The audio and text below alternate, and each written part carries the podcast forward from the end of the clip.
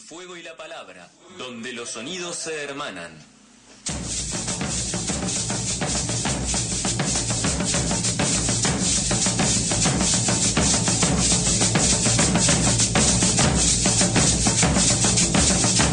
Seguimos en el fuego y la palabra en AM740 Radio Rebelde. Le vamos a mandar un abrazo grande al cabro que está escuchando y escribió hoy por Facebook, un gran compañero que eh, un gran artista, dibujante y bueno, de ahí del sur de, de Gran Buenos Aires, así que al cabro un abrazo grandote. Y a Mariano Pacheco también en Córdoba, que también es columnista nuestro y que además nos escucha y difunde resumen latinoamericano por allí, así que otro abrazo, Mariano.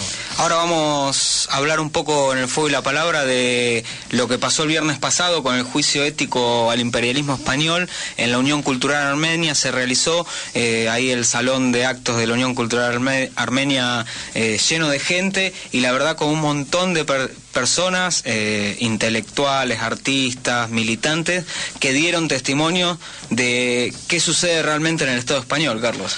Sí, realmente fue un, encuentro muy interesante. Después hablándolo con la gente que participó, incluso con los protagonistas, porque fue un juicio, un juicio eh, con todas las eh, estructuras que tiene un juicio, pero ético, no un juicio que podría sancionar y que lamentablemente eso se pudiera cumplir. Pero la gente que participó se retiró con mucho eh, entusiasmo de haber aprendido mucho, porque cada uno de los eh, testigos, cada uno de los protagonistas eh, abrieron un realmente un espacio muy grande de conocimiento sobre lo que ha sido el accionar del imperialismo español, no solamente para las naciones y los pueblos sin Estado en, eh, la península ibérica, sino también para Latinoamérica y, más concretamente también para Argentina. La cantidad de tropelías eh, eh, y hechos nefastos que ha protagonizado el imperialismo español, al que siempre se lo tiene como un imperialismo de poca monta, ¿verdad? Uno dice, sí, los yanquis, los ingleses, pero cuando lo empezás a conocer, y, sobre todo cuando los otros días escuchábamos un montón de eh, hechos en los cuales eh, ha participado el, cada uno de los gobiernos españoles desde eh, cinco siglos atrás hasta el presente, te das cuenta de que estamos frente a, un, a uno de los tantos enemigos que generalmente combaten los pueblos, pero que este tiene una personalidad realmente muy definida en lo que hace a la crueldad. Sí, fue muy interesante aparte porque el juicio duró cuatro horas y nadie se movió de la Unión Cultural Armenia hasta que terminó se dio el veredicto y como decías Carlos, mucha gente que fue y que tal vez conoce sobre el tema pero no en profundidad, se pudo empapar de lo que realmente es el Estado español. Hay que recordar que en el juicio ético participó Atilio Borón, Norman Brisky, Vicente Cito Lema, Marcelo Balco. Eh, Después estuvo en la presidencia, eh, estaba eh, Graciela Rosenblum, que es la presidenta de la Liga Argentina por los Derechos del Hombre, estaba Venus De la Asociación Americana de Juristas, un hombre con mucha experiencia precisamente en este rubro de los juicios y los juicios éticos también, y estaba eh, Ernesto Moró, que es eh, copresidente de la Asamblea Permanente de Derechos Humanos, o sea, una presidencia con una, con una personalidad muy fuerte.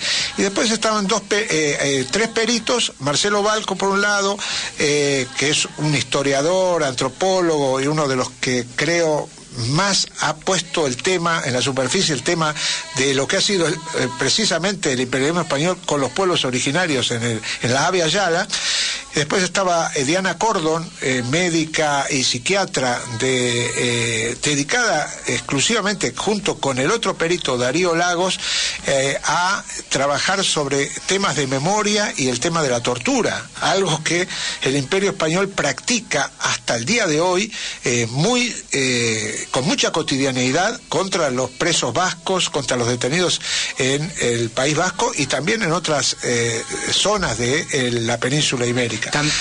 También fue muy interesante para quienes participamos en el juicio ético poder ver eh, los testimonios de presos políticos vascos eh, contando y relatando cómo las fuerzas de seguridad de España arrasan sus casas, se los llevan presos, lo tienen incomunicados durante muchas horas y aparece un personaje ahí que es muy conocido, que es el juez Baltasar Garzón también. Sí, precisamente el juez Baltasar Garzón que eh, eh, instituyó las 120 horas de interrogatorio. En estas 120 horas desde que se detiene una persona hasta que pasa al juez, que es precisamente Baltasar Garzón, y después de ahí va a la cárcel eh, porque viene destrozado por la tortura, ese ser humano, esa mujer, ese hombre que pasan por esos 120 horas, eh, los califican lo más terrible que les ha pasado en su vida.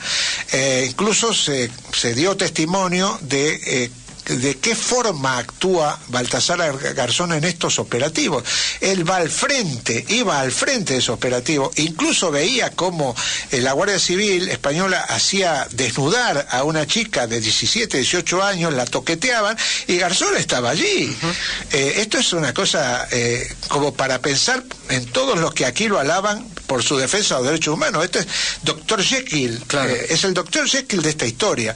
Y también decir que esto se hizo, este juicio ético, porque ahora el 19 de octubre eh, empieza un juicio real eh, que se hace en la audiencia franquista de Madrid, la audiencia nacional española, eh, contra prisioneros, contra internacionalistas vascos a los que se ya prácticamente se los ha condenado a seis años de cárcel por ser internacionalista y se va a disolver la organización internacionalista vasca Azcapena porque la van a ilegalizar, o sea, la van a disolver eh, con ilegalización. El internacionalismo no lo van a poder matar.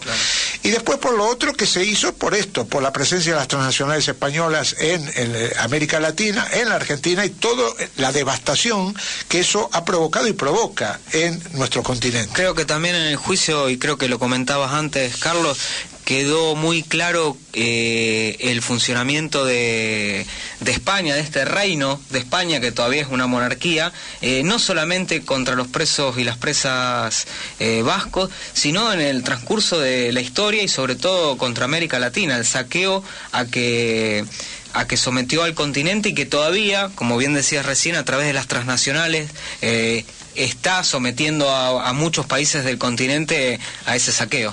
Bueno, y decir que el juicio terminó con un jurado popular, que también integraban personalidades, eh, leyeron eh, la condena, eh, una sentencia muy explicada y una condena eh, al Estado imperialista español por parte no solamente de este jurado, sino de en representación de sectores amplios del pueblo argentino que repudian esta actitud imperialista y devastadora de los gobiernos españoles, desde los de Franco hasta el de Rajoy actual, pasando por Felipe González, Zapatero, Suárez, todos ellos jugaron a lo mismo.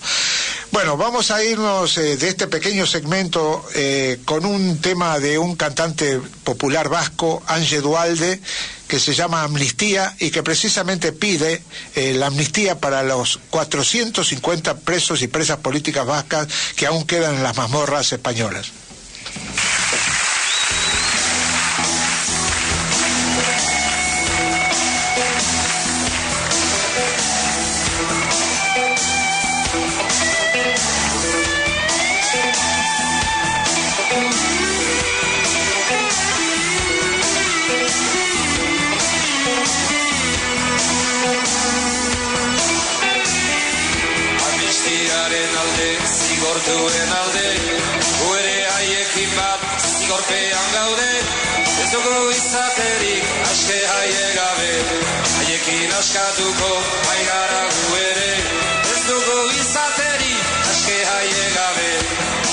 naskatuko, bai gara gu ere.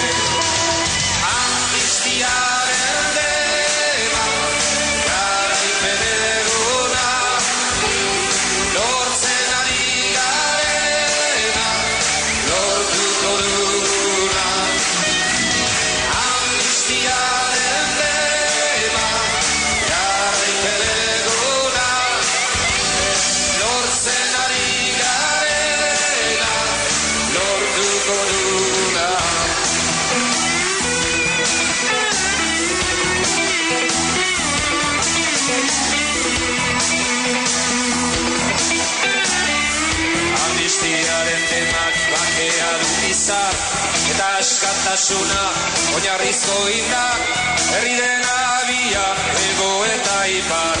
Norborroka duguta garaipen abia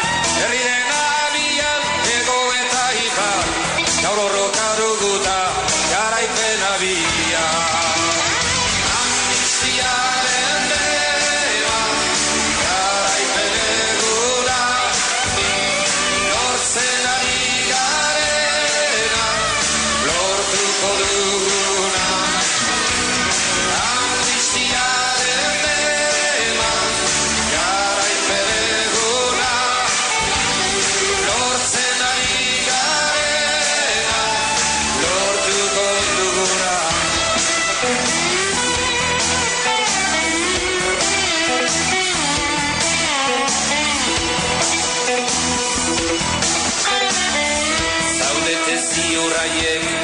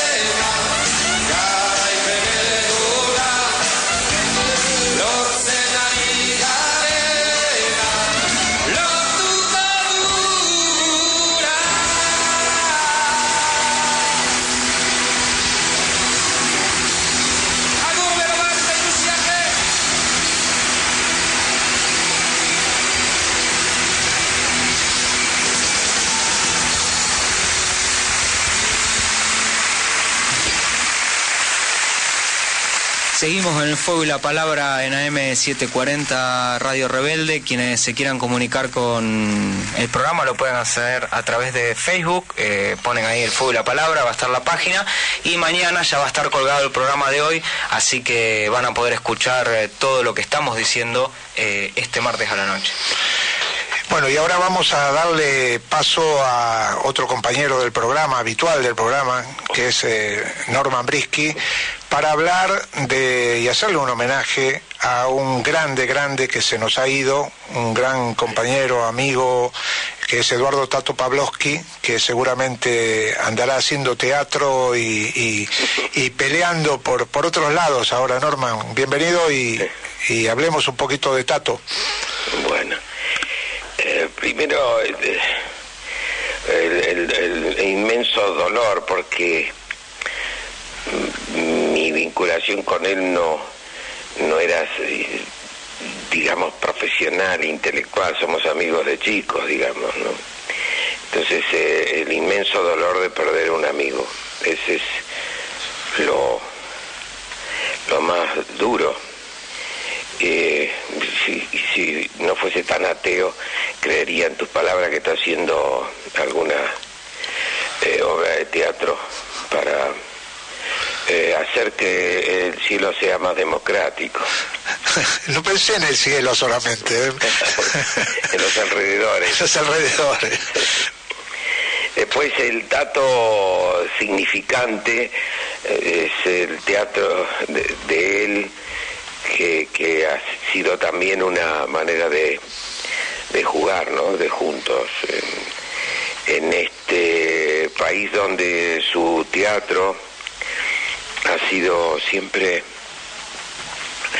ah, subrayando la subjetividad de lo social, o sea, siempre buscando qué está pasando, qué nos está pasando y poder eh, dramatizarlo, ¿no? Con su enorme instrumento de conocer a los humanos eh, por su profesión o una de sus profesiones de, de- humanista, digamos. Pero También ha rechazado siempre eh, la idea,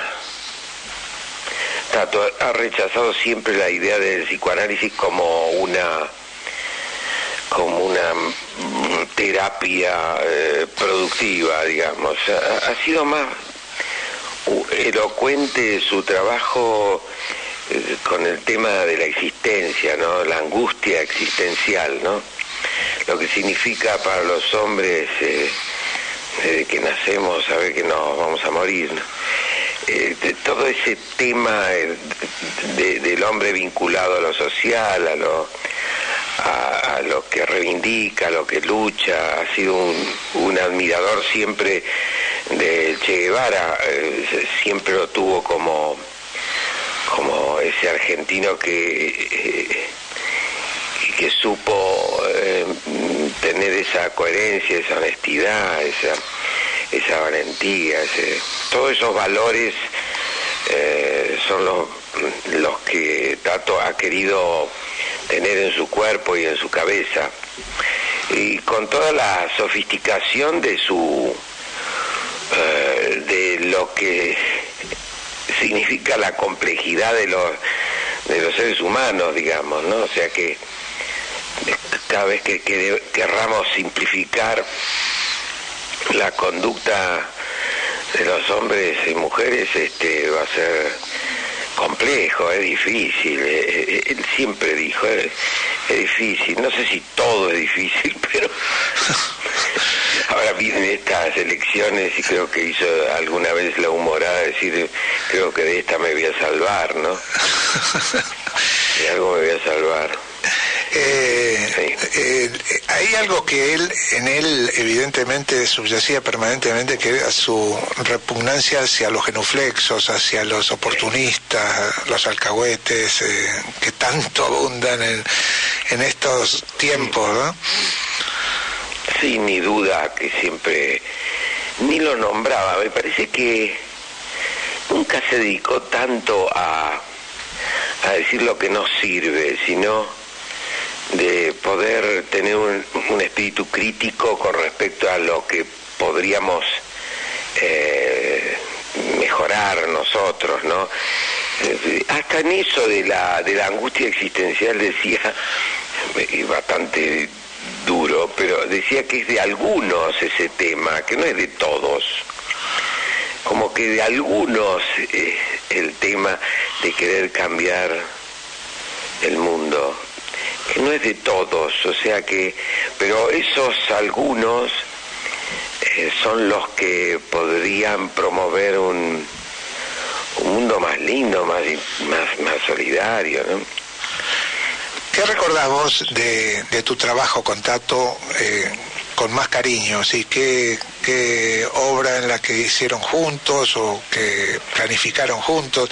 Eh, sí, hay una obra que él trabajaba como actor, eh, de Torremolina, me acuerdo de Susana, que él estaba tan extraordinario como actor que siempre eh, le recuerdo porque Tato como actor eh, era un, un actor singular, digamos, sin los esquemas eh, tan stanislasquianos, o- o- sino que tenía una estética eh, mezclada, digamos, ¿no? Una, estética propia que le daba mucha potencia a él como capo cómico, que es lo que yo eh, siempre lo consideré a Tato, ¿no? Un capo cómico.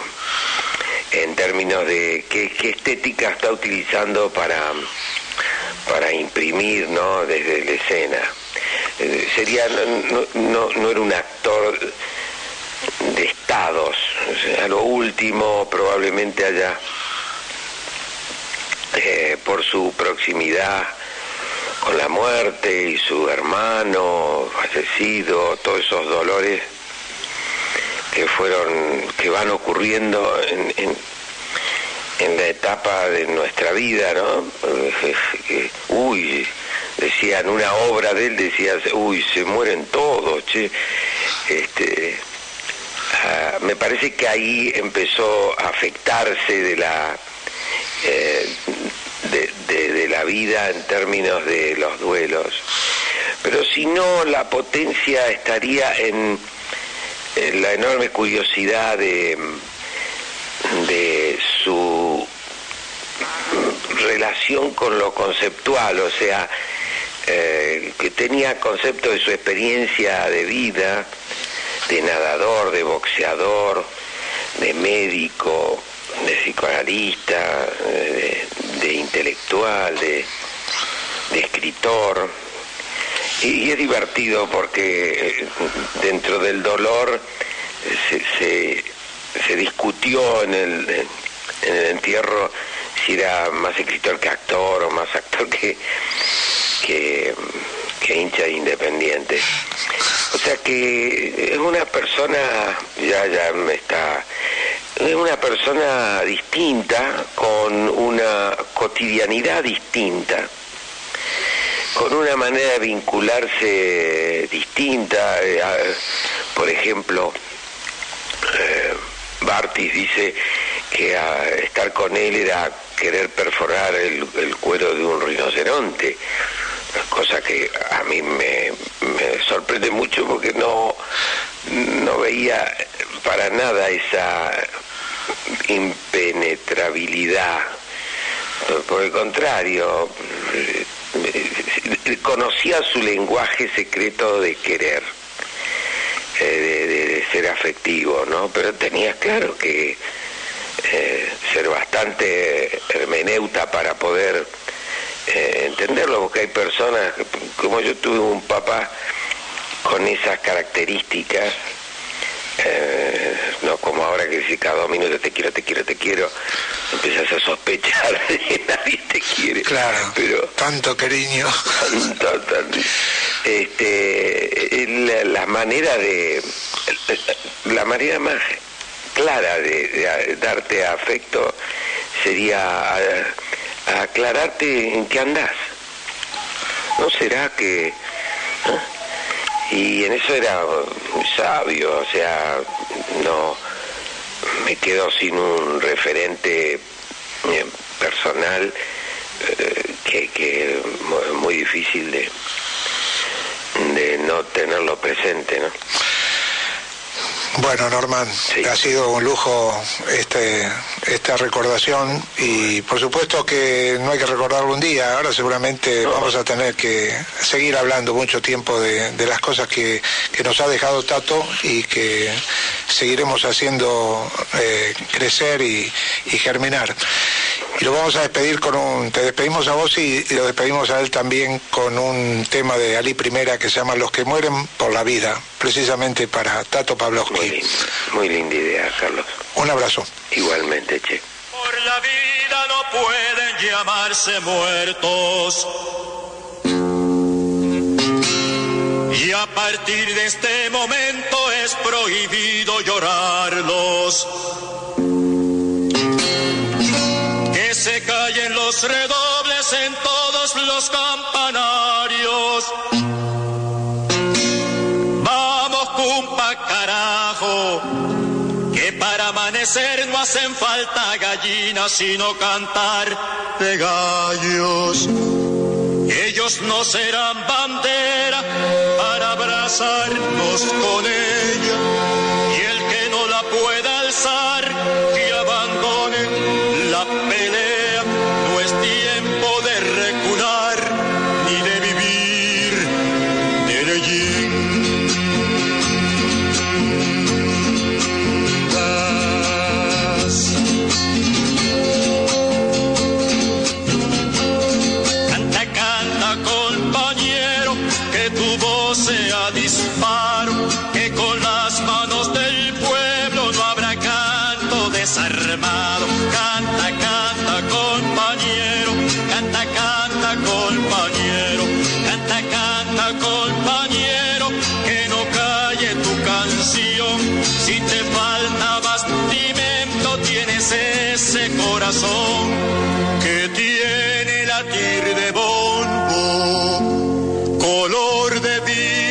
Ancestral. Viene tu cueca de lucha cabalgando